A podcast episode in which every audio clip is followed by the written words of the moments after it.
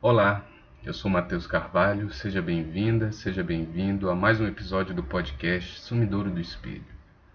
Semana passada não teve episódio, né, por conta do carnaval. Assim, não teve carnaval, eu fiquei em casa, espero que você também tenha ficado em casa, você que está ouvindo aí. Mas assim, a gente sabe que infelizmente muita gente aí não tem empatia nenhuma com o próximo e teve muita festinha clandestina mas sei lá, mesmo ficando em casa, mesmo sem fazer nada, eu tive folga do trabalho e aí, pô, deu preguiça, velho, porra. Ano nem vai começar na real, né? Porque não tem essa de que o ano só começa depois do carnaval. Esse ano então não começa. Já era. Será que a gente ainda vai conseguir ter um carnaval fora de época esse ano? Com a vacina, se a vacina, se acontecer um milagre aí a gente conseguir vacinar a população, será que vai ter? Mas aí como é que vai fazer? Final de semana? Ou vão ter que criar um feriado? Eu duvido as empresas liberarem. Mas do jeito que a vacinação está andando, não tem nem para que se preocupar com isso, né? Acho que a possibilidade é mínima. Enfim, esses dias eu resolvi assistir a série documental Wild Wild Country da Netflix. Para quem não conhece, ela mostra a criação da cidade de Rajneeshpuram, que foi uma cidade criada em nome da ideologia do Bhagwan Sri Rajneesh. Não sei se eu estou falando isso certo. Que é o cara que mais tarde seria conhecido como Osho. Você já deve ter ouvido falar do Osho. Talvez não do Bhagwan, mas era o, o Bhagwan é o cara antes do Osho. Que, e assim, antes de mais nada, é, é extremamente interessante. Se você não viu, vale muito a pena. Assim, se você tem acesso à Netflix. Eu vou falar de algumas coisas aqui mas não vou entrar tanto assim na história. Vou entrar um pouco, mas não vou entrar em detalhes. De qualquer maneira, fique avisado aqui, se você é que nem eu e não curte spoiler, é melhor nem ouvir esse episódio até assistir tudo, né? São, se não me engano, seis ou oito episódios, uma coisa assim. Tenho visto algumas séries documentais ultimamente, estou confundindo aqui. Mas eu acredito que, que é entre isso, entre seis e oito episódios. Estou mais inclinado a achar que são seis. Então, assim, se você for que nem eu, assiste tudo, depois você escuta. Mas eu vou falar algumas impressões minhas e, e baseado nessa série, a reflexão de hoje, o episódio de hoje é sobre seitas. Agora que entrar a musiquinha, né? Se tiver só a música. É, uma coisa que fica clara vendo a série é que alguma coisa tinha dado errado na vida de várias das pessoas que entraram para a seita e que se sentiam atraídas por aquele lugar. Que eles, assim, no, o documentário vai mostrando as pessoas hoje, né? Como é que elas estão hoje já, coroas e tal. Mas, e também mescla com imagens filmadas na época, que a história se passa nos anos 80. Então tem imagens já, não são em alta qualidade, mas são imagens coloridas, imagens que dá para você ver exatamente quem é quem como é que estava acontecendo a coisa. E eles vão falando como é que, que chegaram na seita, mas assim, quando eu, eu vi esse episódio também, eu não estava pensando em fazer esse podcast, esse episódio específico. Então, eu não anotei porra nenhuma e eu não vou lembrar dos detalhes. Mas eu sei que muitos tinham alguma coisa assim acontecendo na vida que tinha deixado algum vazio existencial, do tipo separação, ou sei lá, perdeu o emprego, não estava se sentindo realizado no emprego, na vida pessoal. Alguma coisa estava dando errado. E elas encontraram na seita um propósito para existir. Que isso parece nortear a busca espiritual da maioria das pessoas. Né? No caso dessa seita específica, as ideias na verdade pareciam ser bem sensatas no início. Até o segundo episódio eu tava do lado da seita. Não vou mentir não. Porque a seita basicamente defendia, a seita assim, né, o, o Bhagwan.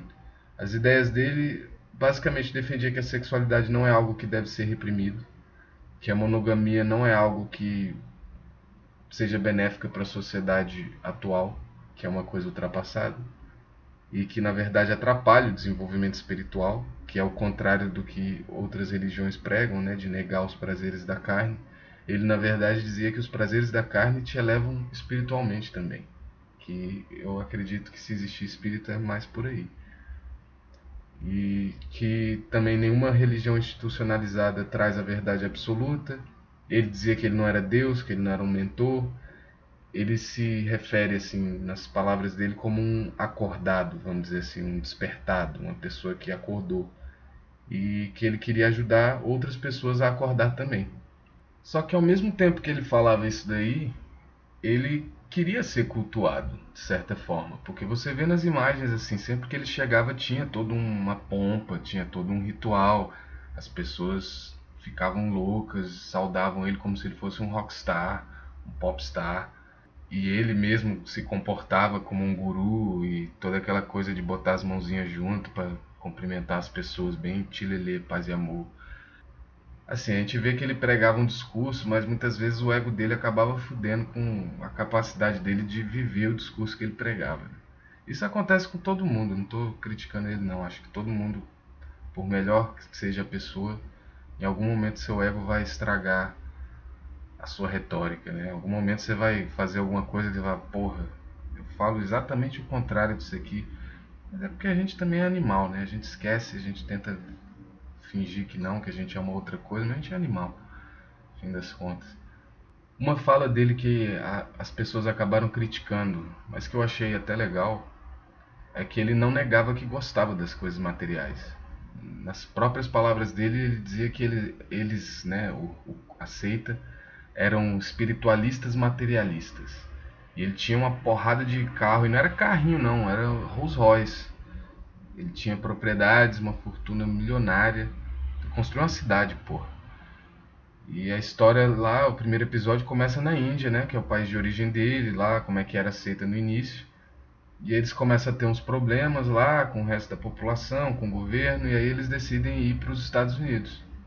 Que, na verdade, a ideia partiu da secretária dele, que é que é muito louca a história, na verdade. Essa, essa pessoa, assim, você vê muito ela falar, ela tá viva ainda, e ela parece ser uma pessoa extremamente articulada, muito inteligente, só que meio perturbada das ideias, cara, porque ela conta a história, assim, de quando ela conheceu o Baguan, que ela disse que o pai dela virou para ela assim, falou que ele tinha o dom da fala. Dom da fala, assim, o dom da retórica, né? Que, que esse cara era especial. E aí ela disse que a primeira vez que ela viu esse cara, ela começou a chorar descontroladamente, assim. E é muito louco porque ao longo do documentário você vai vendo várias pessoas falarem isso, que quando olhavam para ele sentiam vontade de chorar. Talvez o cara tinha alguma coisa mesmo, né? A gente não sabe. Não tava lá para ver. Mas é muito estranho.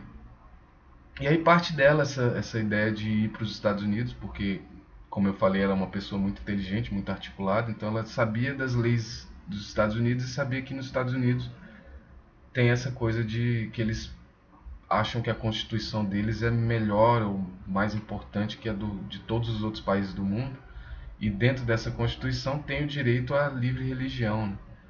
então ela achava que lá eles não iam ser perturbados e aí eles partiram para lá compraram um, um rancho uma cidadezinha no meio do nada nos Estados Unidos eu esqueço agora qual era o estado mas é um estado ali mais para o norte, na verdade. Só que é um, era uma cidade que tinha uma população de 40 pessoas. Era uma cidadezinha mesmo, assim, que, que a maioria dos habitantes eram pessoas já aposentadas, de mais idade, que tinham ido para lá justamente para curtir a aposentadoria longe de tudo, ficar na tranquilidade. E aí esses bichos escolhem logo esse lugar para ir, né? Assim, não conhece como é que mentalidade de gente de lugar assim costuma ser extremamente conservadora. E eles transformam completamente o lugar. Você olha assim, eles têm as imagens assim do, do antes e do depois. E você vê como é que muda tudo, assim, ficou lindo mesmo, assim, eles fizeram um trabalho do caralho, fizeram, pô, explodiram montanha. Montanha não, mas sei lá, colina, morro. Eles explodem assim, você vê, e terraformam, não sei nem se isso é uma coisa mesmo, mas eles transformam completamente, cria horta, restaura a, a, fauna e a flora do lugar. E aí tá tudo muito bem, tudo muito bonito, eles estão lá, tudo massa. Só que aí a treta começa quando as pessoas locais começam a conhecer a seita. Porque eles tinham que ir para a cidade para buscar algumas coisas e também gostavam de ir lá e ir para um café que tinha na cidade, enfim. Só que eles eram muito diferentes né, do que eles estavam habituados a ver nesse lugar com 40 pessoas que todo mundo se conhecia. E no início a treta maior é por conta do comportamento sexual deles, que eles transavam a céu aberto na propriedade deles, então alguém que estava passando por lá via. Eles eram poligâmicos e eles faziam uns rituais meio esquisitos, assim. Que aí a merda que, que foi foi porque tinha um alemão lá, X, que era amigo do guru, que filmou, era um cineasta, ele filmou eles lá fazendo um ritual que é muito louco, não vou falar, não dar spoiler não. Quem, quem for assistir, assiste. É muito louco o ritual. E aí eles fazem o ritual lá e esse cara filmou e botou no cinema. Então essas pessoas dessa cidade foram numa cidade vizinha, porque nessa cidade nem tinha. Eu devia ter escrito aqui o nome da cidade, né? Pra não ficar falando essa cidade. Mas enfim, é a cidade lá, agora eu não vou pesquisar, tô com preguiça. Mas assim, ó, eu não vou dar spoiler, mas não é nada muito diferente do que a galera do teatro faz, por exemplo. Aqui em Brasília, na UNB, teve um cara que foi preso uma vez, porque ele ficou pelado no meio do pátio da, da coisa, porque era uma performance. Mas ele foi preso por atentado ao pudor. E é isso, né? As pessoas costumam ficar escandalizadas com com que é, foge ao normal, que foge ao padrão. E aí depois que acontece esse episódio, várias coisas vão desenrolando lá, mas, é, mas aí você assiste o documentário, se você tiver interesse, você vai ver com detalhes. Porque eu estou citando esse documentário porque isso me fez pensar na hipocrisia da história toda. Porque o documentário é basicamente um seita versus seita porque os cristãos da cidadezinha criticam a seita do Bhagwan, sendo que eles próprios fazem parte de uma seita. No último episódio eu falei bem do cristianismo, hoje é o dia que eu vou falar mal, hoje é o dia de ser polêmico.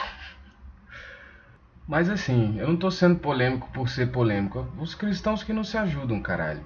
Porque assim, nesse documentário mesmo, essa galera da cidade começou a atacar a seita de todo jeito tendo inclusive alguns deles que falam no documentário explicando que era exatamente por medo do desconhecido. Eles falam isso com todas as palavras. Qual seria a diferença de uma seita para outra?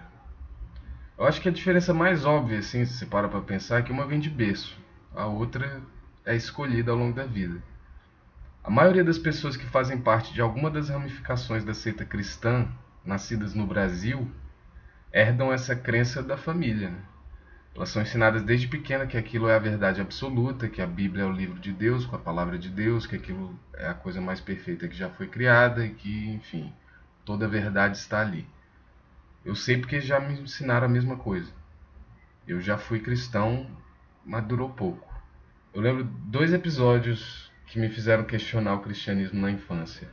Assim, não são, não, não foi o primeiro, nem, nem são os mais importantes, mas são dois que eu acho interessantes e que eu conto quando as pessoas me perguntam. O primeiro foi quando eu caí de cara no chão do banheiro e dois dos meus dentes entraram para dentro da gengiva. O que, que aconteceu? Eu tava brincando com a minha irmã, a gente gostava de brincar de ensaboar o banheiro todo. Eu devia ter uns seis anos, ou cinco, por aí, sete talvez no máximo.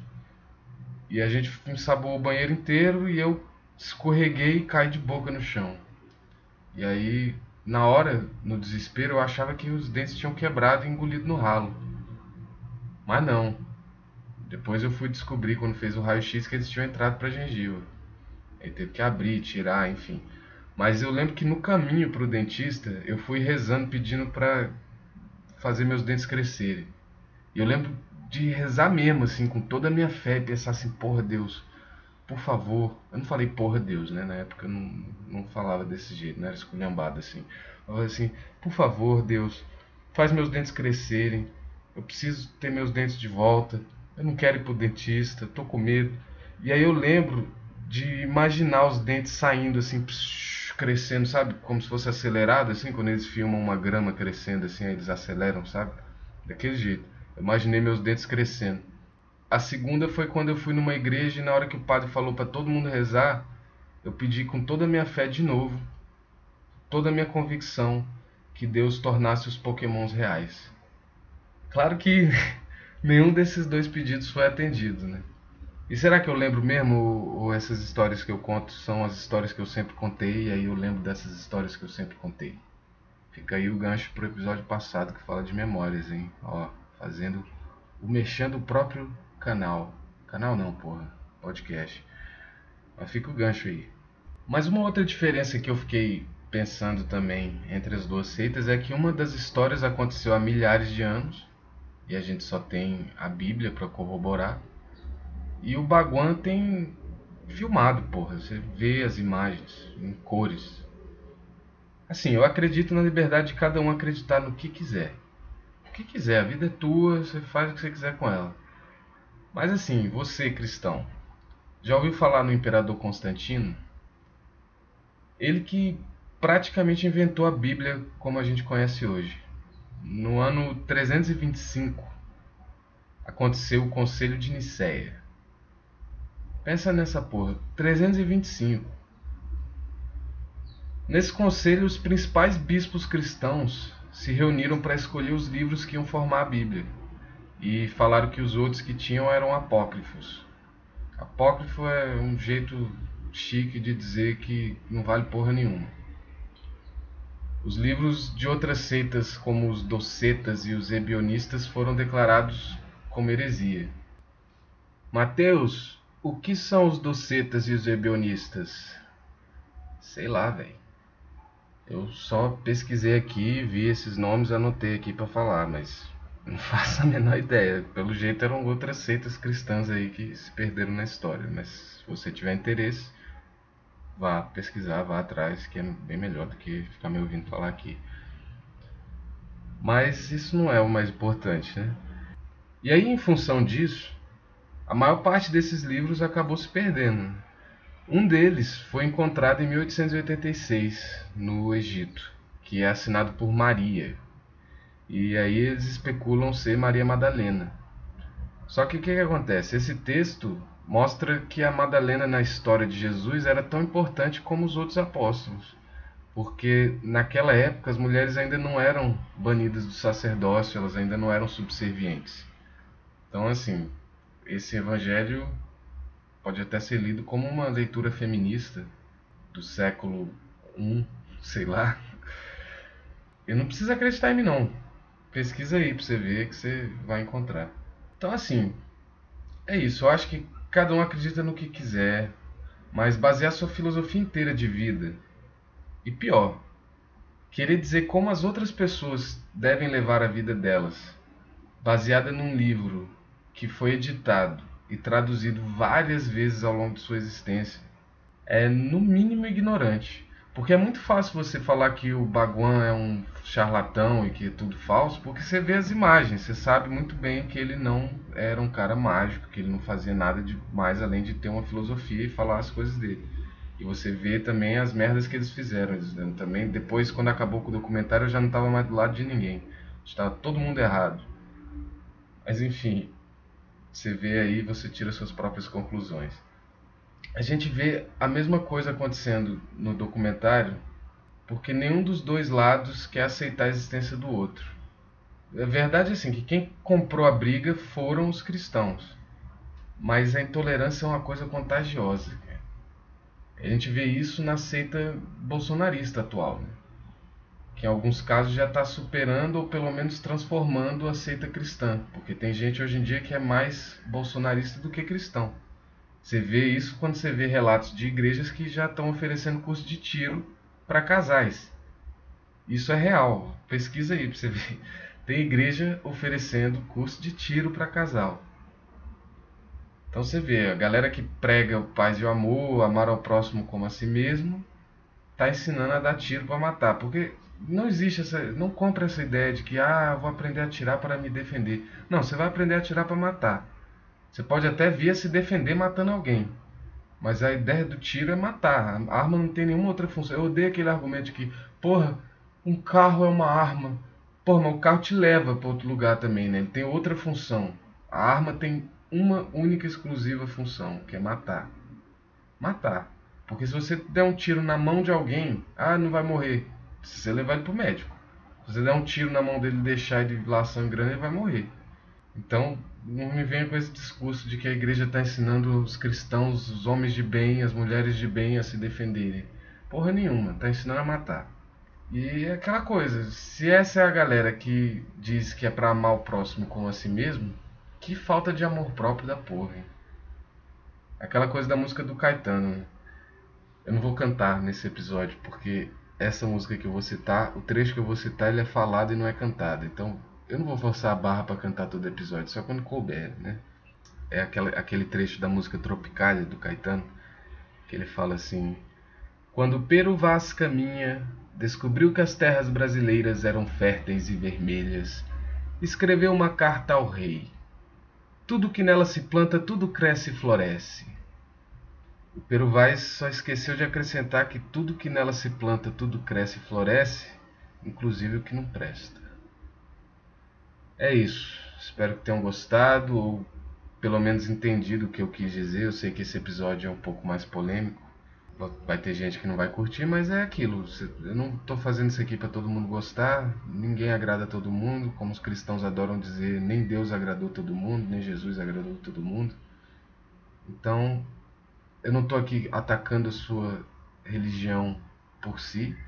Eu estou atacando a, a ideia de que você pode basear a vida de todo mundo num livro que nem é o livro original que você nem sabe como é que é o original, que já foi mudado tantas vezes. Então, assim, pra gente ficar nessa de que ah, é verdade absoluta, verdade absoluta não existe, né?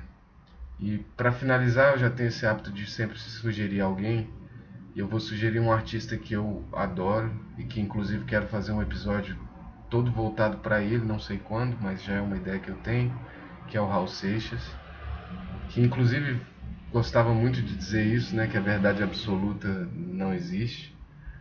Mas a música que eu vou sugerir é Messias Indeciso. Você pode pesquisar em qualquer tocador que você estiver ouvindo esse podcast, provavelmente vai ter. Ou pesquisa no YouTube que tem. É isso. Até a próxima.